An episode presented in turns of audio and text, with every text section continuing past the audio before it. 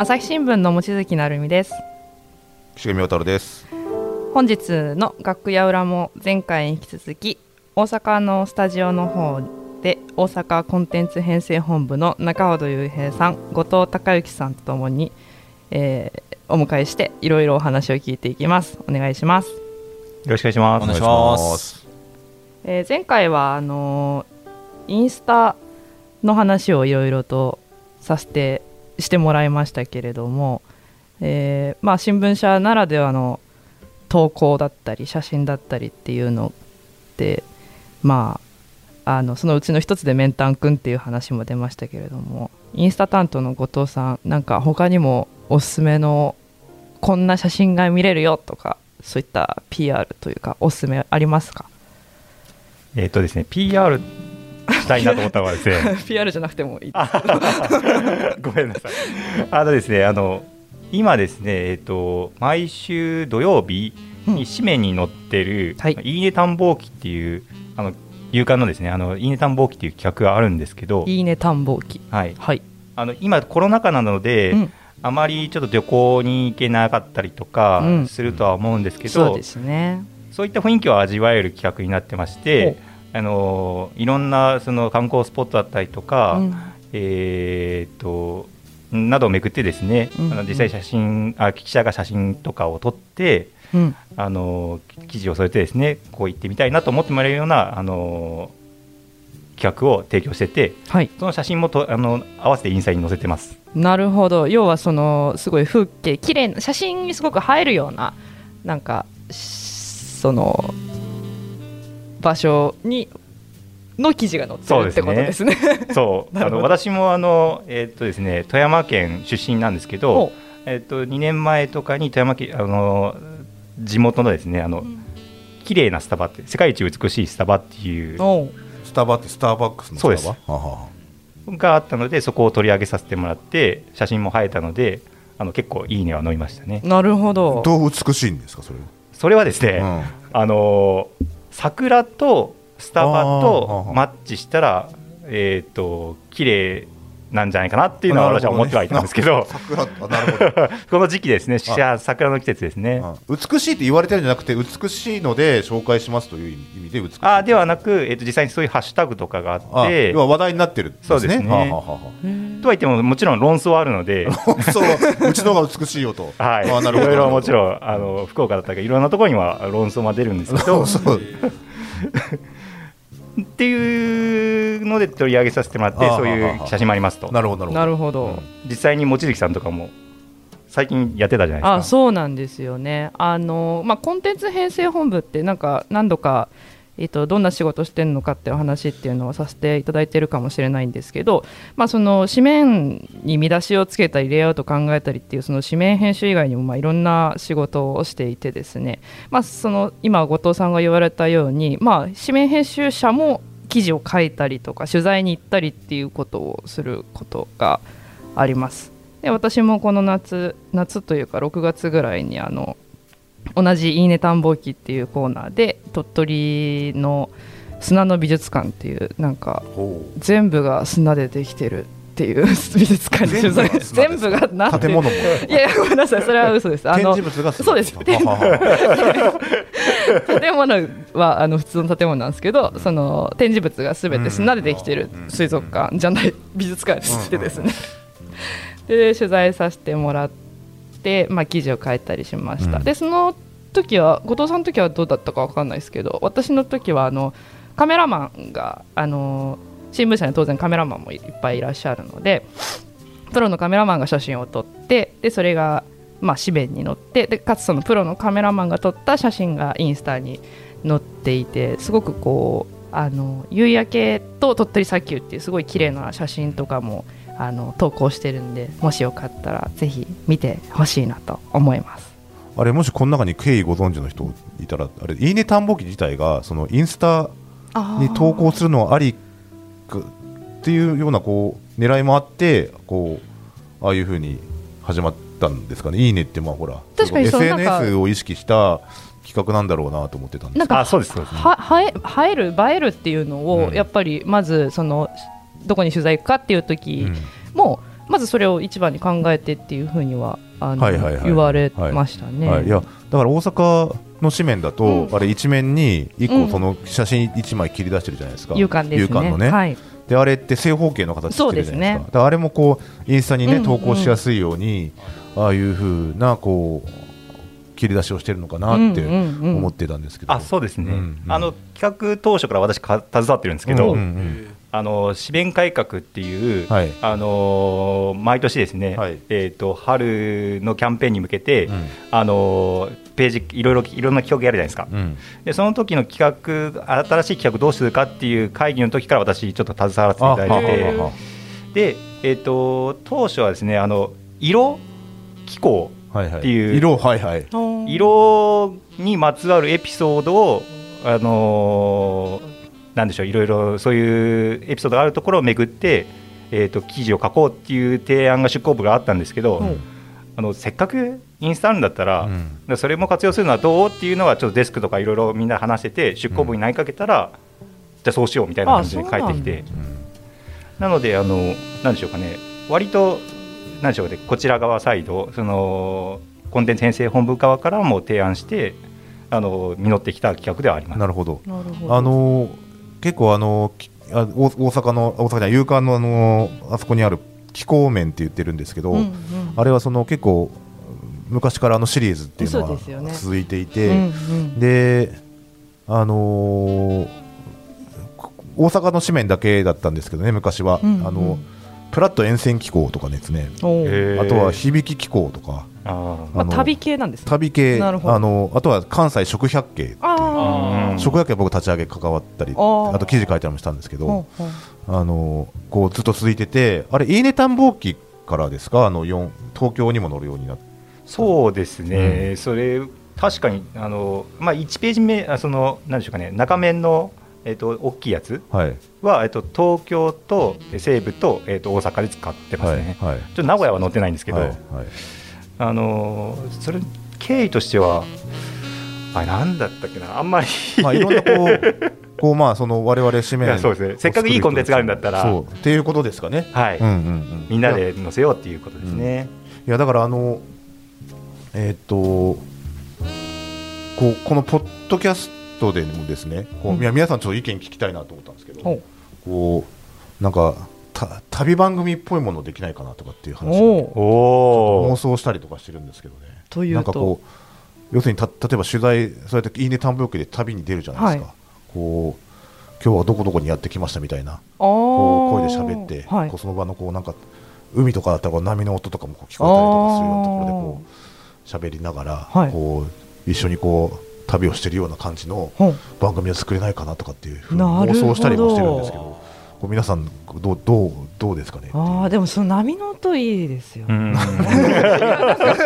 限らず。いやな音でそのな旅感を伝えるのってすごく楽しそうだけど難しそうだなとかも思うんですけど、あのねだからあとはその現場でインタビューするじゃないですか。あー。そのそのその人のと喋ってるやり取りを聞いてもらったりとかね。なるほど、うん。まあ、だからどうやって撮るか、まあ、っていうのはいろいろハードルはあるでしょうし、まあうん、そもそもコロナ禍なんで、そうですね。なかなかやりづらいところはまああるかもしれないですけど、だからね、それこそ昔、その響き飛行っていうあのをやってた時に、もう皆さんが入るか入らないかぐらいの年代だったと、もう10年ぐらい経つんですけど、うん。うん。あれはその音をテーマにへしてるんですよね。そのなんかこうグローブの工場とかに行ってキャッチャーミットがバーンって音が鳴る音とかあるいはその初回が確かですねジュゴンの声をほ聞こうみたいな。うへえででで、まあ、あとは結局水族館のあ鳥羽にの水族館にジュゴンがいるんですけど、はいはい。のこ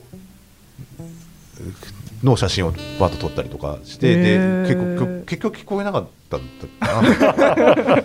とかこういろんなこうあとはその神戸空港だかどっかのその格納庫の音がなんか独特の音楽でね開くとか、そういうこうのがこう3年2年か3年間ぐらいからずっとこう連載されてたそれをその紙面で文字で伝えるってことですか？文字で伝えるえー、すごいです擬音は使わない、えー、まあ、条件だったらしくて。えー、すごい。あでここはなんかこうなんか腕の見せ所というか。めちゃめちゃ難しいと思うんですけど、でそれをこうなんか聞けますみたいなこう旅番組ができたりとかしないかなとかね。ちょっと妄想したりするんですけど。まあ、波の音はいいですね、さっき。波の音って引っ張るんで、波の音いい波大好きですから。日暮らしとか。日暮らしとかね、そうセミのね。あ、うんうん、あの音大好きやな。うん。確かに。でそこでそのだから行った記者さんなりは、ね、僕らがいいかもしれないリポーターの人が、うん、あのちょっとリポートを取って、でこうどんな街なのかとかね歩きながら喋ったりとかして、っていうようなこうなんか作れたらいいなとかって思ったりはしてなるほど。確かに。本当でも今なかなかその遠出がしづらいって、ね、本当に旅行が行きにくいですしね、うんうん、なんかどんな形でもいいからちょっと本当、はい。はい。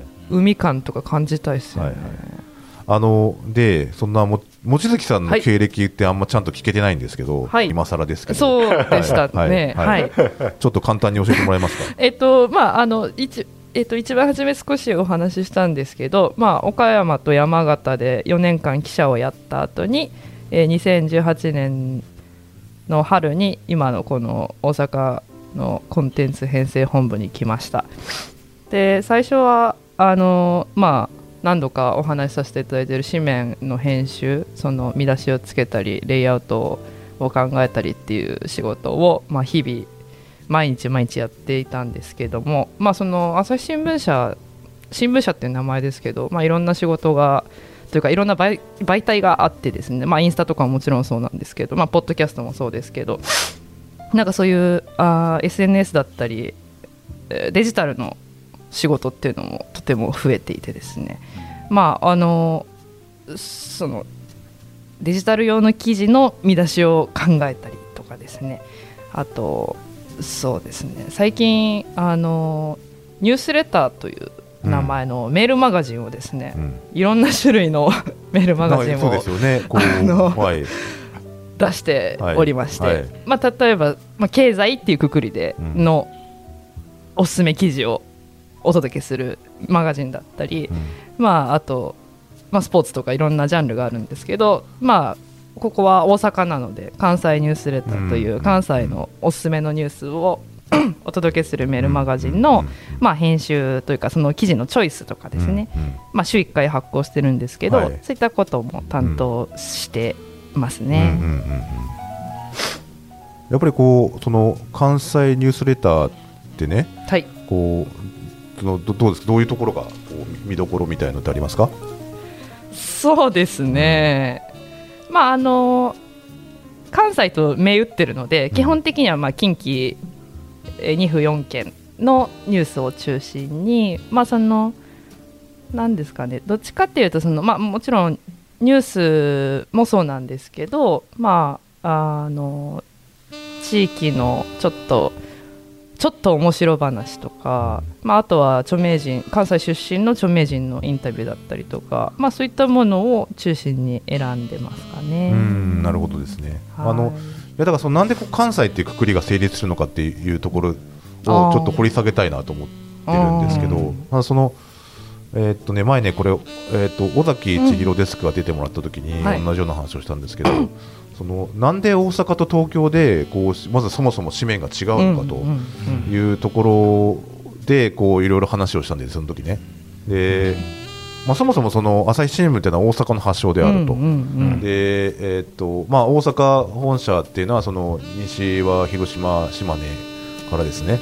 こう北はあ北陸まで、はい、えー、えー、っと全部で6の3の4の4で何府県かちょっと足し算できるんですけどあの、まあ、結構広範囲に、ね。えー、と発行していて、はい、で部数も出ていますと。うんうん、でえっとその中でこうやっぱりこうやっぱ東京の読者の皆さんとこう求めているニーズが違うですよと、でそこはその近畿の6県だけで例えば民放もね、はい、あの大きなテレビ局もあるし、はい、えー、っとこの、まあ、やっぱ西と東っていうこう文化の違いみたいのもあるし、そうですね、空気感の違いもあるし、関心事の違いというのは大きいですよね。そうですね。でこうそこがこうなんか愛されてるというか、こう大阪の紙面がすごい愛されてるなと思うのはこうなんかこう例えばですけど、はい。こうこれね次回の時に話しようと思ったんだけど。まあダジャレ見出し。あー。あみたいのがこうやっぱなんかちょっとひねり出してやろうと思ったりしない？そうです。あの尾崎さんの回でも話されてましたよね。いやでもあのありますよね。ですよね。うん。まあ、だからまあごめんなさいダジャレみたいなじゃあニュースレターにつなげるっていうことだけど そのやっぱ関西独自に発信をしている関西のの読者の皆さんに関し、に関心を持ってもらえるような、うん。面白いと思ってもらえるようなコンテンツがたくさんあるからだと。そうですね。ということで関西ニュースレターっていうのを発行しているわけですよね。そうですね、うん。その、まあ、記事のチョイス、まあ、複数人のチームでやってるんですけどなんとここにいる中尾さんと後藤さんもそのチョイスはあに偶然。ああそうなんです。またまた偶然なんですけどね偶然。あの選び記事選びに、まあ、一緒にいろいろとやってもらってるんですけど、まあ、その選ぶ基準って結構実は本当人それぞれで、まあ、その週に例えば大きなニュースがあったりすると、まあ、ちょっとそのほほっこり系のネタとかは少なくなったりとかですね。なんかこうその週とか時期によって結構、まあ、高校野球の期間はやっぱり野球以外のニュースがちょっと少なくなっちゃうなとか、まあ、あのタイミングによってもいろいろ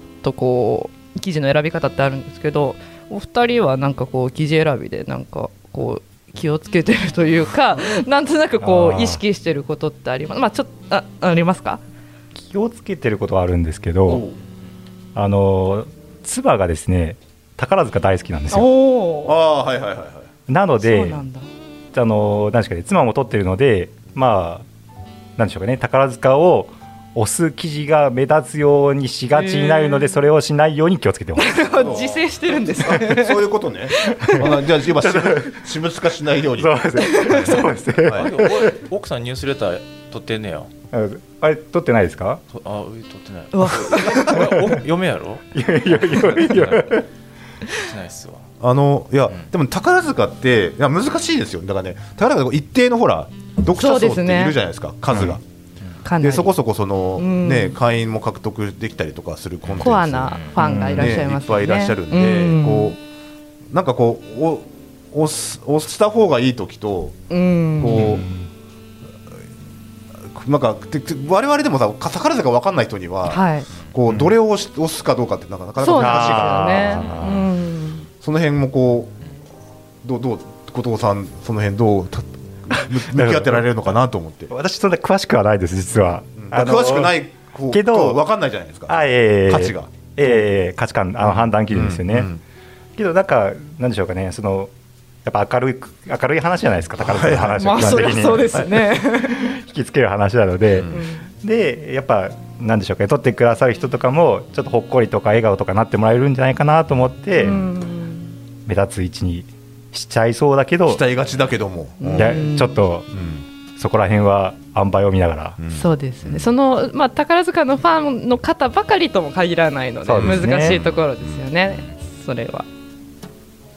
中尾さんはどうですか？私はうんかんまあ私は京都出身なんですけど、まあ関西人が関心があるようなうんニュースを選ぶようにはしてる、まあ例えばこれまでやったら印象に残ってるのがあのチンプイプイあがあの終了した後ね終了した後の記事があって、まあちなみに看板まあまあね有名なねそうですね。こう超割と皆さん知ってる関西大皆さん知ってる情報番組。そうですなんですねけどね、はい。プイプイのやつですね、あやっぱあれが終了したっていう記事が、やっぱりあの私も関心があったんで、あれをトップにさせてもらってですねやっぱり確かあの結構数字良かったんですよね、はいはい。PV が結構良かったと思うんですけど、うんまあ、そういうう関西人やったら関心がある、まあ、チチンプイプイと言ったら分かるみたいな感じで、うん。その見出しで関心が持ってもらえるような、うんなるべくニュースを選ぶようにはしてますね。うん。はい。はい。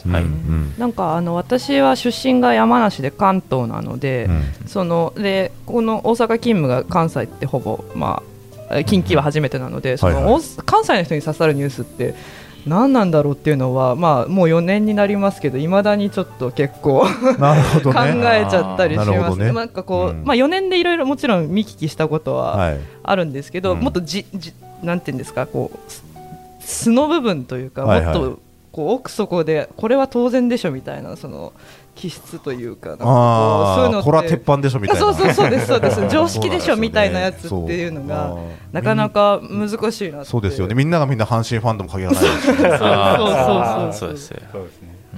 だからその、うん。そうそう。だから例えばお大阪の吉村知事とか、はい。ととりあえずこう大きくなりがちだけども、うん。でも大阪府民じゃない人にこれは関心を持ってもらえるんだろうかとかね、うんそうですね、そうですね。ありますよね。うん、近畿の中でも大阪がとかっていうバランスとかいろいろ関心とかっていまだに難しいですね。僕の話するとですね、はい。私は生まれが北海道で、でまあ、東京の大学に行って北海道で5年間記者をやって、うんうん。4年半か記者やって朝日新聞中東で29歳の時に入ってるんですよ、うんうんう。んで初任地が奈良だったんですよおーで奈良金沢と来て東京で1年間編集センターで編集者をやった後に大阪に来てるんです。よでその間2年間テレビ局に出てた時期があって、うんうん。で今に至るんですけど、うんうん。あのーでかれこれね大阪近畿はい。一応だから奈良から奈良に住んで,、はい。で大阪に住んで,、うん。で結婚して兵庫県に住んでた。宝それこそ宝塚市に住んでたんですで今京都のに家を構えてるんですけど、はいわかんないですね。それでも分かんないですね結論がかれこれね10年。そうです10よね。年にかかるかどうかぐらいなのかな、はい。うん。どうどうやっぱこうやさ言う言うように、はい。あの大阪大阪府民とはい。兵庫県民、京都府民ってまた違うんですよ、そうですね。ああなるほどなるほど。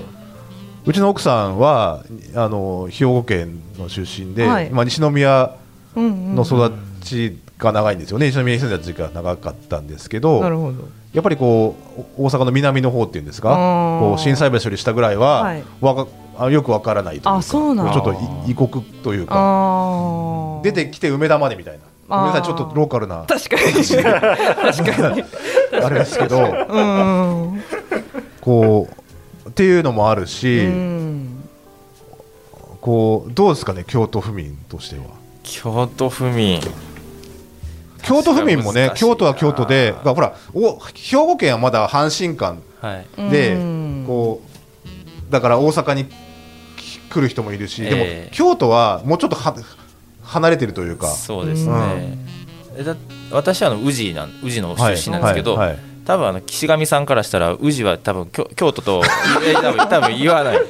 言わないように。そうな京都は京都でね。京都は京都で京都市内でもありまますからね。そうですよね。多分やから私なんかもう宇治なんでほとんど奈良なんですよね。あ、そうなんだ、もうほとんど奈良ですね奈良。良。うん、そやから、なんすかね、まあけど、まあ、身近なニュースは関心が、まあ、もちろんですけど、ありますよね。なんか前、あの、市場にあるネオマートとかってご存知ですか？わかります知らないですか？うん。それ京都の市場ね。市場にネオマートっていう昔からある雑貨屋さんがあるんですよ、はい。それが閉店したっていうニュースが、はい。あの船井版の頭で堂々とあ載ってて、あはいはいはいはい。だからそういうでもちちんぷいぷいももちろんそうなんですけど、うん。まあ、ネオマートと言ったら分かるとか、そういう確かに。なんか身近なニュースうん。確かに。っていうのは、まあ、どこもそうなんかもしれないけど関西に関してはそれはもう強い結構強いんかなっていう感じがします。うん確かに。うん。なかなかあの雑貨屋さんが閉店するので確かに。ニュースの頭をデカデカと貼るっていうのはなかなか百貨店とかじゃないわけですよ、うん違う違います。いやまず大体わ私なんか市場行ったら大体ネオマートに行くっていう、はい。であそそこからわかるわかるんですね。中本さんはわかる。わかる。うん。であ私の個人のあのフェイスブックにもその記事を上げたんですけど、はいはいはいはい。あそれぐらいちょっと感動して、はいはいやい。や衝撃だったわけですもう衝撃ですね、うんうん。衝撃やしそれを堂々と風内版の頭で構えるうちの新聞すごいなと、あすごい。それはすごい感動しましたね、なるほどですね。はいはいはい。うん。あまあそんな感じです そんな感じですいややっぱ難しいですよね。難しいですそのね特にこうなんていうかバランスとかいろいろなことを考えてこれも読んでほしいしでも知らないかもしれないとかいろいろ考えながらこうまあ紙面もですけどまあニュースレターあのメールマガジンの方も考えて編集してはいるけれどもっていう感じですね。うん。なるほど。うん。もちろん、まあはい、はい、どうぞ、はい、あ各出向部からでもおすすめとか来るじゃないですか、うん、ああ、そうですね、もちろん、はい、あのやっぱ書いた方としては広く読んでほしいから、まあそうです、ね、それはおすすめあるのでそれも踏まえてやってますけどなかなかね、結構多いですからねやっぱそう最近は。ねそんな関西ニュースレターですけど、はい、どうやったら読める会員になれるんですか？えー、っとですね。えっとまああの朝日新聞デジタルで、えー、っと検索してもらってでその、えー、っと朝日新聞デジタルのあこれはごめんなさいパソコンの話を今してますけれどもパソコンの場合は、えっと右上の方にこう登録できるボタンみたいのが確かあるので、まあ、そこから進んでいって、まあ、とにかくちょっと登録は必要になるんですけれども、そうしていただけると、まだ会員になってもらわないといけない、そうそうそうそう、無料会員か、そうですそうです、できれば有料会員がそうですね、会員登録っていうのをしていただいた上で、まあ、あのはい、チェックするとこあるんですよね。そうなんですよね。ちょっと読みますか、そうなんです、そうなんです。まあちょっとその選択するまでにいくつかこう。入力してもらわなきゃいけないところとかもあるんですけども、はいはい、まあ、あのまずは朝日新聞デジタルで、まあ、検索していただけるとありがたいのかなと思います。はい、はい、そんなところでいい時間になってきたんですけど、はい、あのいやちょっとあのいや思ってたのはこう僕は8年っていう話しましたけど僕が皆さん3、4年目、4年目ぐらいの頃はこの紙面の編集者としてい。かにキャリアを積んでいくかというのがこう一つの道だったんです、みんな紙面の編集としてキャリアを積んでデスクになってでこうスキルを磨いていくというような部署だったんです、昔の編集センターっていうところは。でも皆さんは1年目、2年目の頃からこうそれこそデジタルの仕事がを合わせてしなきゃならないみたいな状況からこう若い若いとかねそのキャリアを積んでいってると思うんですよね。まあ、だからそういうこう、まあ、中でやっぱりこう覚えなきゃならないこともたくさんあるしそうですね。こう僕らの頃と違っとはまた全然違う大変さがたくさんあるなと思いながら皆さんのことを見てるんですけど、はい、こうどうなんですかね目指す編集者像みたいなところとか あるいはそれこそほらあの記者に戻りたいという人も結構ね執行部に戻っていく人もたくさんいるんですけど、あの今今の部署でもまあ書けるのは書けるじゃないですか。そうですね。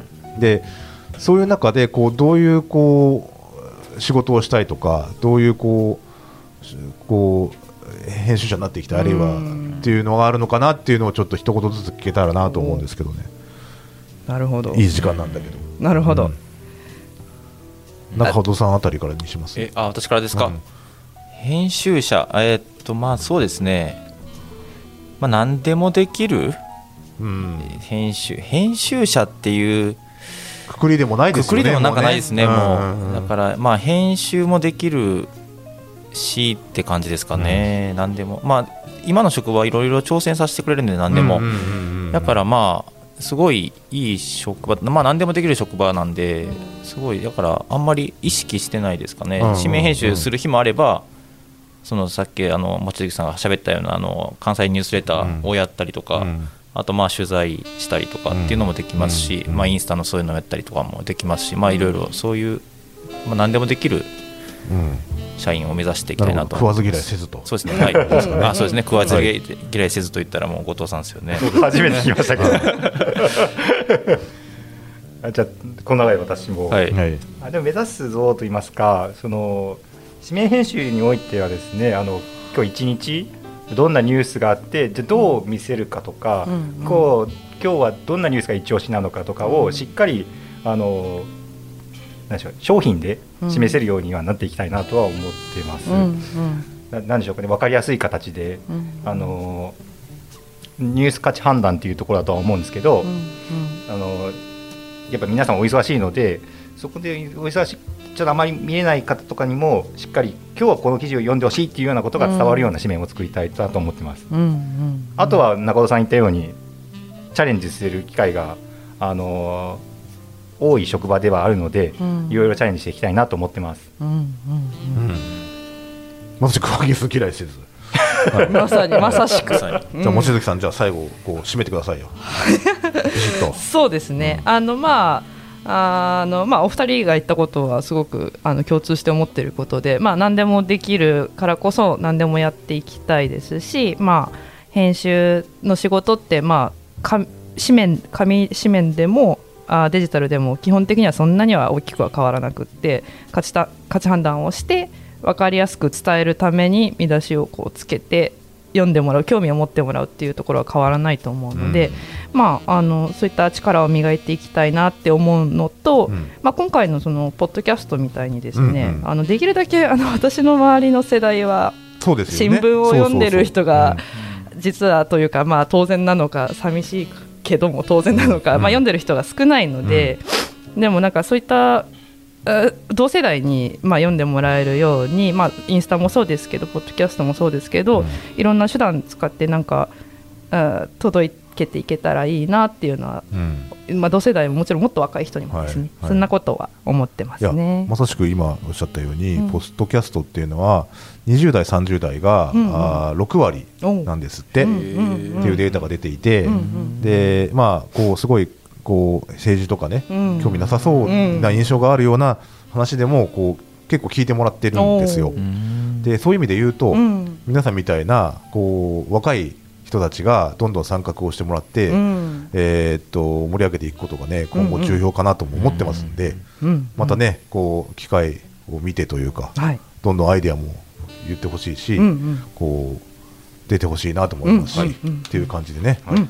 えー綺麗にですけどそうですうねまく締めていきたいと思いますので、はい、今回はとりあえずここまでとはいいうことで、はい。えーお参加。ありがとうございました。ありがとうございました朝日新聞ポッドキャスト楽屋裏ではリスナーの皆様からトークテーマも募集しています。ハッシュタグ朝日新聞ポッドキャストでつぶやいてください。